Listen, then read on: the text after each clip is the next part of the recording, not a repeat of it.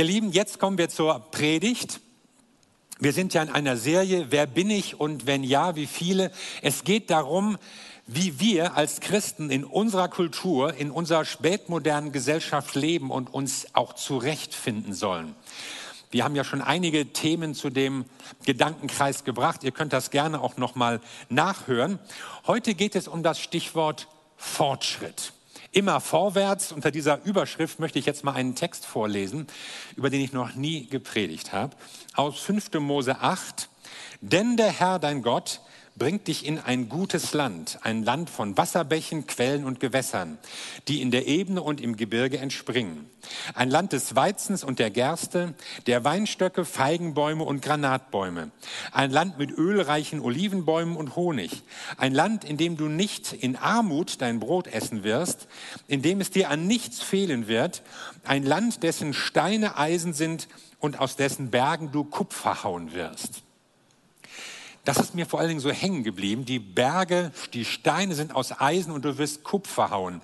Also hier ist die Rede von Fruchtbarkeit und von Bodenschätzen, von Landwirtschaft und Bergbau. Ein Land, das aber entwickelt werden muss, um den Leuten dann Wohlstand zu geben. Eine biblische Wirtschaftsordnung, die sich hier andeutet, die spricht also auch von der Verwertung von Bodenschätzen, von Metallen, von Rohstoffen, die nur bedingt recycelbar sind. Und sie sagt, das ist grundsätzlich positiv, ein Segen. Heute würden wir sagen, das ist ja nicht so ganz unproblematisch. Industrialisierung, Bergbau, Metallverhüttung, das hat ja auch seine problematischen Seiten. Einerseits genießen wir alle den Fortschritt, und haben eine Menge davon, dass wir seine Errungenschaften haben können. Aber andererseits ist uns der Fortschritt auch so ein bisschen problematisch geworden.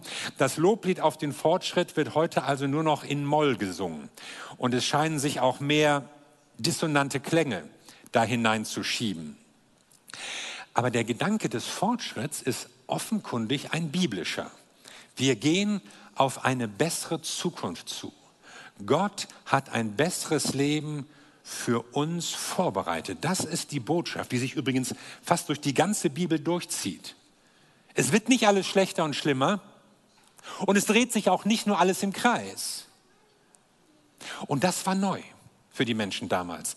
Im Altertum hatten die Leute nämlich in der Regel ein zyklisches Geschichtsbild. Also die Vorstellung, dass sich alles irgendwie so im Kreise dreht. Der griechische Dichter Hesiod im 8. Jahrhundert vor Christus schrieb von einem goldenen, einem silbernen, einem bronzenen, einem eisernen Zeitalter. Und man merkt schon den Niedergang, der sich in diesen Metallen da drin ausdrückt. Und dann gibt es irgendwie großes Chaos, dann kann es nochmal von vorne losgehen. Also ein Denken, das sich in Kreisen bewegt. Ähnliches finden wir auch im asiatischen Denken ganz stark und ganz ausgeprägt. So ein Weltbild wird natürlich gestützt auf zyklische Prozesse, die man in der Natur beobachten kann. Ja?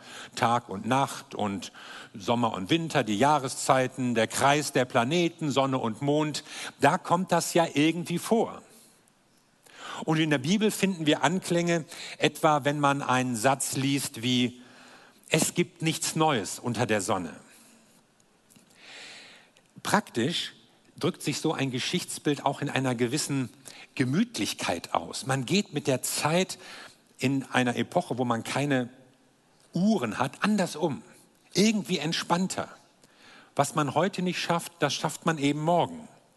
Hast du dich schon mal mit jemandem bei Sonnenuntergang verabredet? Das macht man irgendwie nicht. Wir sagen es präzise. Aber in anderen Kulturen, da guckt man eher, wie sich die Dinge ereignen. Der Zug fährt ab, wenn er voll ist. Der Gottesdienst beginnt, wenn alle da sind. So habe ich das auch in Indien zum Teil kennengelernt. In der Neuzeit hat der bekannte deutsche Philosoph Oswald Spengler ein Buch geschrieben mit dem Titel Der Untergang des Abendlands. Und darin entwickelt er auch so eine Geschichtsphilosophie von Kulturen, die entstehen, die aufblühen und die dann wieder verfallen. Er hat das so zur Zeit des Ersten Weltkriegs geschrieben und man kann sich vorstellen, wo er Europa gesehen hat. Demgegenüber gibt es ein sogenanntes teleologisches Geschichtsbild vom griechischen Wort telos für Ziel. Das ist also die Vorstellung, dass die Geschichte sich planmäßig auf ein Ziel hin entwickelt. Sie hat einen Anfang, sie hat ein Ende. Und diese Vorstellung, die finden wir ausdrücklich beheimatet in der Bibel. Gott ruft die Welt in Existenz und Gott bringt die Welt auch zu seinem Ziel. Geschichte ist also hier nicht nur Ablauf von irgendwelchen Ereignissen, sondern sie wird Heilsgeschichte, mit der Gott seine Pläne verfolgt und seine Ziele verwirklicht. Ein teleologisches Geschichtsbild führt auch zu einem anderen Umgang mit der Zeit. Die Zeit wird plötzlich kostbar. Sie vergeht. Sie kann verschwendet werden, vergeudet. Da sie nach vorne geht, kann man auch was verpassen. Also eben nicht, kommst du heute, kommst du morgen. Und damit sind wir bei diesem Gedanken des Fortschritts. Ein amerikanischer Gelehrter namens Francis Fukuyama hat ein Buch geschrieben unter dem Titel Das Ende der Geschichte. Er hat es Anfang der 90er Jahre geschrieben, nach dem Zusammenbruch des Kommunismus. Und er sagte, jetzt, wo diese Ost-West-Konfrontation, wo dieser ideologische Gegensatz beendet ist und die Diktaturen zusammengebrochen sind und die freiheitliche liberale Ordnung dominiert hat, mündet die Geschichte in ein Ende ein und wird positiv. Es gibt keine Kriege mehr, denn Demokratien führen ja keine Kriege. Also wir würden sagen heute, na, der Optimismus war ein bisschen verfrüht, Francis. Aber er zeigt, dass auch heute unter gelehrten Philosophen dieser Gedanke der Geschichte hat ein Ziel, lebendig geworden ist, lebendig geblieben ist. Ein Gedanke, der aus der Bibel kommt und von daher in unser Denken Eingang gefunden hat. Dieser ganze Fortschrittsoptimismus, von dem wir ja viel profitieren. Wir leben im Wohlstand, wir leben in Sicherheit, wir haben eine hervorragende medizinische Versorgung. All das kommt letztlich aus diesem Gedanken des Fortschritts aus der Bibel, dem Gedanken einer besseren Zukunft. Es fällt auf, dass Kulturen, die eher ein zyklisches Geschichtsbild haben, auch keinen Fortschrittsgedanken entwickeln oder auch keine Wissenschaft, die ihr Verhältnis oder ihre ganze Situation noch mal grundsätzlich verbessern könnte. Warum haben die Römer zum Beispiel nicht schon die Dampfmaschine erfunden? Die wussten, dass sich Wasser in Dampf verwandelt, wenn es heiß wird und Dampf sich ausdreht, dehnt. Das Prinzip war nicht bekannt. Warum haben die Inder nicht eine moderne Mathematik entwickelt? Immerhin haben sie die Null erfunden. Eine Zahl, die nichts wert ist, aber jede andere Zahl verzehnfacht. Da muss man ja erstmal drauf kommen. Warum haben die Chinesen, die um das Jahrtausend eigentlich die mächtigste, technologisch fortgeschrittenste Nation der Erde waren, warum haben die sich nicht weiterentwickelt und sind so ins Hintertreffen gekommen? Jetzt holen sie natürlich auf, aber damals haben sie andere Entscheidungen getroffen. Im 15. Jahrhundert, da gab es eine riesige chinesische Flotte. Die Schiffe waren so groß, die Junken mit sechs, sieben, acht Masten, dass sie auf den Oberdecks Gemüsebeete hatten, wo sie dann Dinge angebaut haben. Und mit dieser Flotte fuhren sie durch den Indischen Ozean und sie hätten auch um Afrika fahren können, sie hätten Europa entdecken können, sie hätten auch Amerika erreichen können. Aber nein, warum nicht? Weil die Kaiser irgendwann entschieden haben, das wollen wir nicht. Alles, was wir brauchen, das haben wir. Alles, was wir wissen müssen, das wissen wir schon. Und was wir nicht haben, das brauchen wir auch nicht. Und so haben sie die Flotte abgewrackt, während gleichzeitig das winzige Portugal eine Akademie gründete, wo über Nautik geforscht wurde, wo Schiffe entwickelt wurden, wo man dann begann, über die Meere zu fahren. Mit, mit Nussschalen im Vergleich zu dem, was die chinesischen Schiffe hergaben. Und als die Portugiesen dann irgendwann auch in China ankamen, da waren die Chinesen natürlich erst ein bisschen hochnäsig und haben auf sie hinweg hin, hinabgeblickt, bevor sie merkten, dass ihnen da eine technisch überlegene Zivilisation begegnete. Nun kann man das ja alles unterschiedlich bewerten, ob das so richtig und gut war, aber der Kerngedanke, den ich vermitteln möchte, ist, Fortschritt, auch zum Segen für die Menschen, ereignet sich nicht von alleine. Er hat mit dem Denken einer Kultur zu tun. Und dass wir eine Kultur sind, in der die Menschen einen großen Wohlstand, eine große Sicherheit, ein hohes gesundheitliches Niveau haben, das verdanken wir dem Weltbild des Christentums, das sich gegen die alten anderen Weltbilder durchgesetzt hat. Und damit verdanken wir dem Christentum eigentlich auch unseren hohen Lebensstandard. Also Fortschritt, wir wollen es besser haben, das ist eigentlich ein biblischer Gedanke. Aber die große Frage ist ja, kann es so weitergehen? Und wir spüren, nein, das kann so, wie es jetzt läuft, nicht weitergehen. Spätestens nach den Weltkriegen und der Bevölkerungsexplosion und den Umweltschäden, die wir zu beklagen haben, spürt man, so kann es nicht weitergehen. Die Heilsversprechen des ungetrübten Fortschritts sind trügerisch. Manche schieben ja diese Misere der Welt sogar der Bibel in die Schuhe, weil da irgendwas stehe von macht euch die Erde untertan oder mehrt euch und füllt sie. Klar ist uns, der Fortschritt löst nicht alle Probleme. Die Wissenschaft alleine kann uns keine schöne Welt verschaffen. Und die Segnungen der Technik haben noch lange nicht alle Menschen erreicht. Trotzdem, unsere Zeit, unsere Kultur ist immer noch geprägt von der Hoffnung, dass die Wissenschaft, die Fortschritt unser der Fortschritt unser Leben besser machen wird. Mir ist in letzter Zeit öfter so dieser Slogan aufgefallen, hört auf die Wissenschaft sagt man gerade so im Zusammenhang mit dem Klimawandel. Und dahinter steht die Überzeugung, die Wissenschaft kann uns helfen, vielleicht nicht in allen Fragen, aber in den wichtigsten Fragen. Die Wissenschaft wird Recht haben, die Wissenschaft wird schon eindeutig sein. Nun ist es natürlich sehr gut, wenn Politik und Wissenschaft zusammenarbeiten. Und es ist in jeder Hinsicht begrüßenswert, wenn Politiker auch Ahnung haben. Aber dahinter steckt doch ein Denken, ein sehr optimistisches Denken, dass es eine präzise Wissenschaft gibt, auf die man nur hören muss und dann werden alle Dinge richtig. Und es wird übersehen, dass Politik die Kunst des Möglichen ist und dass man immer ganz viele verschiedene Interessen und Situationen abwägen muss. Ich möchte sogar davor warnen, vor irgendwelchen Versprechen, die uns so einfache Lösungen für komplizierte Probleme vorstellen. Denn die Dinge sind oftmals sehr komplex und sehr kompliziert. Wir haben das übrigens gehabt. Es hat ja Weltanschauungen gegeben, die haben gesagt, wir haben wissenschaftlich herausgefunden, wie die Dinge laufen. zum Beispiel der Kommunismus der einen klaren wissenschaftlichen Ablauf definiert hat von der Sklavenhaltergesellschaft über den Feudalismus, den Kapitalismus, den Sozialismus und dann den Kommunismus als klassenlose Gesellschaft. Das war Wissenschaft. Oder der Nationalsozialismus brachte eine Rassenlehre, die angeblich wissenschaftlich war. Mit Farben und Kopfformen und, und Nasen und so. Eine Katastrophe. Alles beide.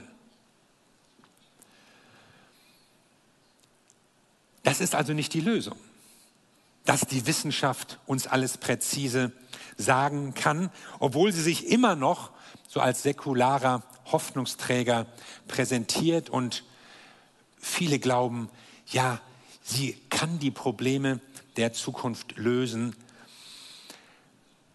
kann der Fortschritt immer so weitergehen? Ich habe letzten Sommer ein Buch gelesen von Matthias Hawks, einer der bedeutendsten Zukunftsforscher in Deutschland. Und er beginnt das Buch hier mit folgenden Sätzen. Eigentlich war das anders ausgemacht. Es war ausgemacht, dass das Leben immer so weitergeht, immer geradeaus. Dass sich der Wohlstand immer weiter nach oben hangelt, störungsfrei, kontinuierlich im Takt des Weltbruttosozialprodukts. Dass das tägliche Vergnügen, die Möglichkeiten, sich zu amüsieren, immer weiter steigen. Dass unser Leben berechenbar bleibt, von der Wiege bis zur Bahre. So hätten wir es gerne. Und dann kam die Pandemie. Und sie warf unser gewohntes Leben total durcheinander. Und sie hat Folgen, die wir noch gar nicht abschätzen können. Eigentlich war es anders ausgemacht. Und die Frage, vor der wir stehen, wir als Christen ist, was machen wir damit? Was hat das jetzt mit uns zu tun? Wir leben in dieser Welt, wir wollen uns bewähren in dieser Welt, wir wollen nicht nur irgendwie durchkommen, sondern wir wollen natürlich ein gutes Leben haben, aber wir wollen auch Zeugnis geben von Jesus, wir wollen Menschen für Jesus Christus gewinnen, wir wollen an einer besseren Zukunft mitarbeiten. Aber die Welt krankt. Mir gefällt an der Bibel, dass sie Extreme meidet und dass sie weder einen bedingungslosen Fortschrittsoptimismus propagiert, noch in so eine pessimistische Weltuntergangsstimmung verfällt. Die Bibel ist eigentlich in mancher Hinsicht pessimistischer, nämlich was den Menschen und seine Möglichkeiten betrifft. Sie gibt sich keine Illusionen, dass der Mensch eigentlich schlecht ist, schlechte Entscheidungen trifft, egoistische. Aber andererseits ist sie auch sehr optimistisch, was die Zukunft betrifft. Warum? Weil sie mit dem Eingreifen Gottes rechnet. Weil sie damit rechnet, dass Menschen durch Jesus Christus verändert werden. Und weil sie davon spricht, dass Jesus Christus auf diese Erde kommen wird, um eine neue Gesellschaft, eine veränderte Welt zu schaffen. Deshalb bin ich der Meinung, der Gedanke des Fortschritts ist nicht das Problem. Dass man forscht, dass man industriell arbeitet, auch nicht die begrenzten Ressourcen, die wir haben auf dieser Welt, sondern das Problem ist, wir versuchen es ohne Gott. Ohne Gott. Der Theologe Timothy Keller schreibt, die Spätmoderne übernahm die Idee des Fortschritts in der Geschichte, aber merzt das Element der göttlichen Lenkung rigoros aus. Anstatt aus Verantwortung vor Gott zu handeln, gehen wir immer mehr über zur moralischen Selbstermächtigung. Wir wissen schon Bescheid. Wir brauchen keinen Gott. Aber ohne eine letzte Verantwortung, ohne einen Gott, schwindet oft auch die Weitsicht, die Fürsorge, die Barmherzigkeit, die Rücksicht auf die Natur, die Tierwelt, die nächste Generation. Und es bricht sich zu oft Egoismus, Gier, Eigeninteresse Bahn. Und die Bibel zeigt etwas anderes. Ich will mal versuchen, in drei Thesen zusammenzufassen, was die Bibel über den Fortschritt sagt. Erstens, Fortschritt ist positiv. Wir können die Zukunft gestalten. Wir können Dinge besser machen. Wir können aus Fehlern lernen. Wir bereiten unseren Kindern ein besseres Leben. Es lohnt sich zu arbeiten, zu sparen, zu forschen. Wir blicken mit Optimismus nach vorne. Warum? Weil Gott mit uns ist. Und damit zweitens, Fortschritt braucht Verantwortung. Verantwortung vor Gott und vor Menschen. Gott hat seinen Leuten keinen Freibrief gegeben, einfach so drauf los und auszubeuten und zu plündern und anzuhäufen und so einen, einen hemmungslosen Kapitalismus, würde man vielleicht sagen, zu leben. Nein. Die Gebote schon im Ersten Testament hat Gott gegeben, um den Menschen ein nachhaltiges Leben zu ermöglichen.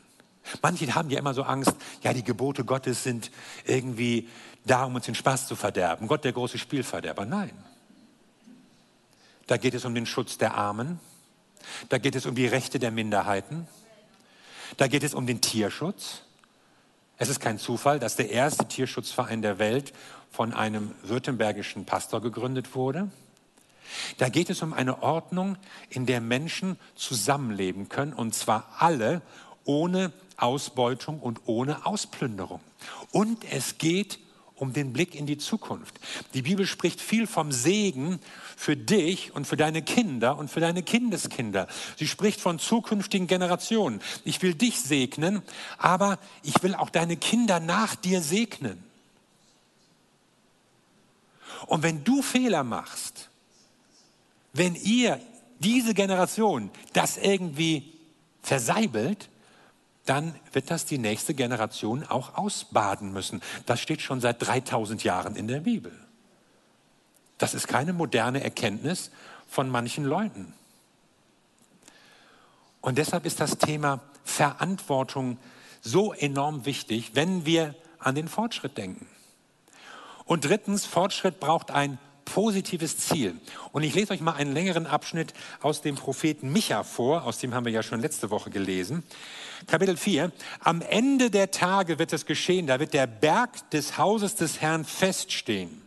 Und Völker werden zu ihm strömen und viele Nationen werden hingehen und sagen, kommt, lasst uns hinaufziehen zum Berg des Herrn, dass er uns aufgrund seiner Wege belehre und wir wollen auf seinen Pfaden gehen. Und er wird richten zwischen Völkern und Recht sprechen für mächtige Nationen bis in die Ferne. Dann werden sie ihre Schwerter zu Pflugscharen umschmieden und ihre Speere zu Winzermessern. Nie mehr wird Nation gegen Nation das Schwert erheben und sie werden das Kriegführen nicht mehr lernen. Und sie werden sitzen, jeder unter seinem Weinstock und unter seinem Feigenbaum und niemand wird sie aufschrecken. Was für ein Bild von Sicherheit, von Wohlstand, von Frieden und Gerechtigkeit. Jeder hat, was er braucht. Jeder besitzt das Land, von dem er für sich und seine Familie seinen Lebensunterhalt bestellen kann. Es gibt keine Ausbeutung mehr. Es geht nicht um maximalen Reichtum, unbeschränkte Macht, irgendwelche Imperien, irgendwelche Kriege, Kämpfe. Es geht um Frieden und Gerechtigkeit. Also wie stellen wir uns als Christen zum Fortschritt? Wir sind keine Verfechter eines unbeschränkten Fortschrittsgedankens. Hauptsache mein Gehalt steigt. Hauptsache, Hauptsache der Urlaub wird exotischer. Hauptsache ich kann mir mehr leisten. Hauptsache ich habe die neueste Technik im Haus.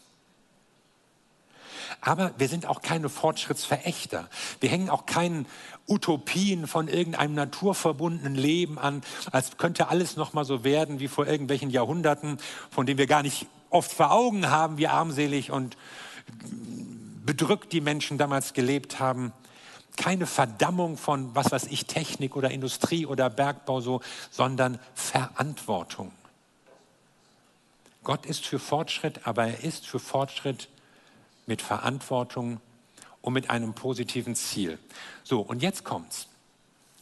Gott ist für Fortschritt vor allen Dingen in der Liebe, in der Barmherzigkeit, in der Fürsorge, in Verantwortung, in Frieden und Gerechtigkeit. Gott möchte, dass wir Fortschritte machen in einem Leben, das von Jesus Christus geprägt wird. Und dann lassen sich auch die Probleme, die wir jetzt in der Wirtschaft, in der Natur, in der Gesellschaft beobachten, lösen. Wer dieses Bild vor Augen hat, ein Bild der Zukunft, das nicht nur durch eine bessere Technik und noch, noch neuere Erfindungen, sondern vor allen Dingen durch das Vorbild von Jesus Christus geprägt ist, der wird nicht einfach dem Fortschrittsmythos dieser Welt anhängen. Und wer dieses Bild vor Augen hat, der wird nicht nur einfach glauben, ja, es wird alles besser, wir werden immer reicher, wir leben immer länger, wir werden immer gesünder. Wir müssen nur auf die Wissenschaft hören. Nein, wir müssen auf Gott hören.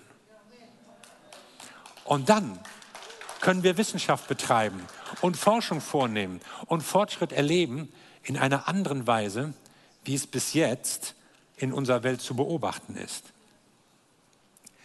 Der alte Petrus schreibt in seinem zweiten Brief, an Christen. Und er spricht von dem Tag des Herrn und sagt, wir sollen ihn erwarten und beschleunigen. Erwarten und beschleunigen. Der Tag des Herrn, das ist ja so ein Ausdruck, der steht für die Zeit, in der Gott eingreift, in der er die Dinge auf der Welt zurechtbringt. Gericht, das heißt ja auch Gott macht die Dinge wieder richtig, bringt die Welt wieder in die richtige Ordnung. Und das sollen Christen erwarten und beschleunigen. Ja, aber wie, Petrus? Das sagt er leider nicht. Aber eines wird mir klar. Christen sind nicht passiv. Christen lassen nicht einfach die Welt, die Geschichte an sich vorbeistreichen. Christen kümmern sich nicht nur um sich und ihr eigenes Leben und ihre eigene Bequemlichkeit und ihr eigenes Wohlergehen, sondern Christen sehnen sich nach dem Tag des Herrn, nach der Zeit, in der Gottes Plan für diese Welt zur Vollendung kommt. Eine Zeit, in der Gesellschaft und Wirtschaft und das kulturelle Leben nach Gottes Willen, auch nach dem Vorbild von Jesus Christus geordnet wird. Und sie setzen sich dafür ein. Sie sitzen nicht nur da und, und, und warten auf den Weltuntergang und denken, alles wird schlimmer. Und sie laufen auch nicht hemmungslos irgendwelchem Fortschritt hinterher, so als könnte alles immer nur besser werden und es ging es nur um unser Wohlergehen, sondern sie haben ein Ziel vor Augen. Jesus wird wiederkommen. Und wenn Jesus wiederkommt, dann wird diese Welt verändert werden. Sie wird verwandelt werden.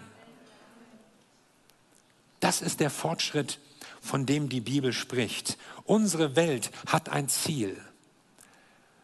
Aber unsere Welt leidet auch, dass sie Fortschritt ohne Gott will. Dass sie oftmals ohne Verantwortung vor Gott nach vorne strebt. Und deshalb bröckelt der Mythos des Fortschritts. Und deshalb hat die Wissenschaft so als säkularer Hoffnungsträger alleine ausgedient. Unsere Welt braucht Fortschritt in dem, was Jesus wichtig ist, was er verkörpert. In Liebe, in Barmherzigkeit, in Fürsorge, in einem Blick für die nächste Generation, in einer kinderfreundlichen Gesellschaft, in einem Wissen um die Verantwortung vor Gott und vor Menschen. Wer soll denn darüber reden, wenn nicht wir Christen? Wer soll das vorleben, wenn nicht die Nachfolger Jesu? Wo sollen die Menschen das sehen, wenn nicht in der Gemeinde?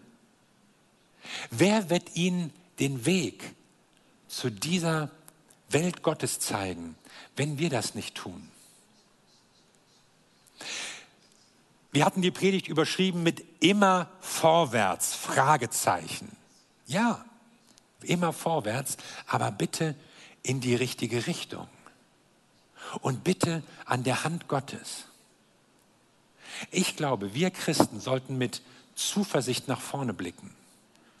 Wir sollten gerade in diesen Zeiten der Pandemie, der Not, nicht in, in Weltuntergangsszenarien fallen und in Gerichtsfantasien und in eine gewisse Hoffnungslosigkeit, wobei wir vielleicht noch hoffen, dass wir daraus evakuiert werden, sondern wir sollen Zuversicht verbreiten, dass Gott, der die Menschen liebt, der diese Welt geschaffen hat, dass er eine bessere Zukunft geplant hat. Und dafür lohnt es sich zu beten. Und dafür lohnt es sich zu arbeiten. Und dafür lohnt es sich auf jeden Fall zu hoffen. Und wie wäre es, wenn wir Christen Menschen sind, die genau diesen Optimismus in der Welt verbreiten? Ja, es gibt Fortschritt, aber er geschieht in Verantwortung vor Gott. Und er hat ein Ziel. Und dieses Ziel ist nicht mehr Wohlstand, mehr Konsum, mehr dies, mehr das, sondern ist eine Welt, des Friedens und der Gerechtigkeit, wie sie die Propheten schon vor Jahrhunderten beschrieben haben. Gott möchte uns diesen Fortschritt schenken. Er will ja diese Veränderung. Er will diese Welt kommen lassen. Und er ruft Menschen, die sagen, baut mit an meiner Welt. Geht hin in alle Welt. Und bringt diese Botschaft, bringt die Rettung durch Jesus Christus bringt auch das Vorbild von Jesus Christus hin zu den Menschen, damit sie Gott kennenlernen und damit die Welt eine andere wird. Amen. Lass uns beten.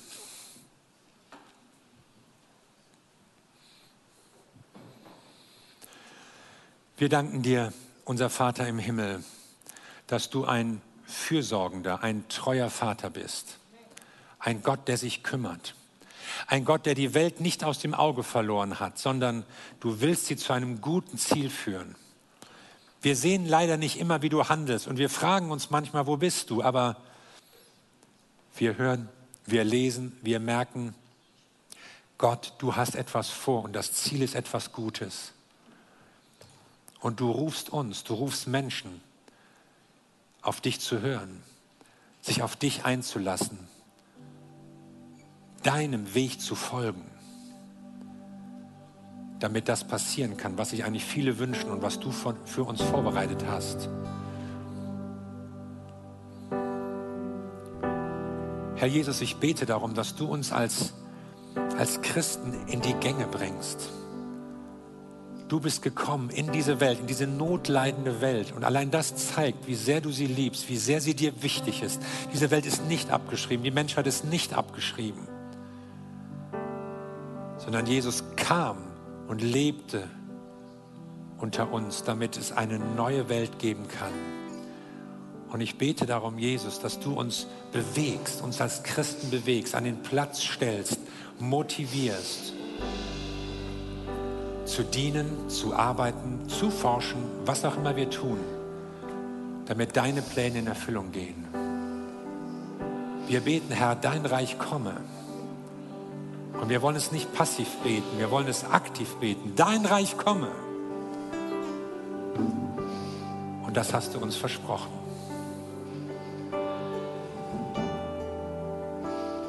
Und wenn wir jetzt noch so einen Moment des Nachdenkens und Betens haben, dann bitte ich dich mal auf Gott zu hören. Was sagt Gott zu dir? Wo ruft er dich vielleicht? Und sagt, das ist ein Punkt, da sollst du einen nächsten Schritt machen. Ein Fortschritt für dein Leben.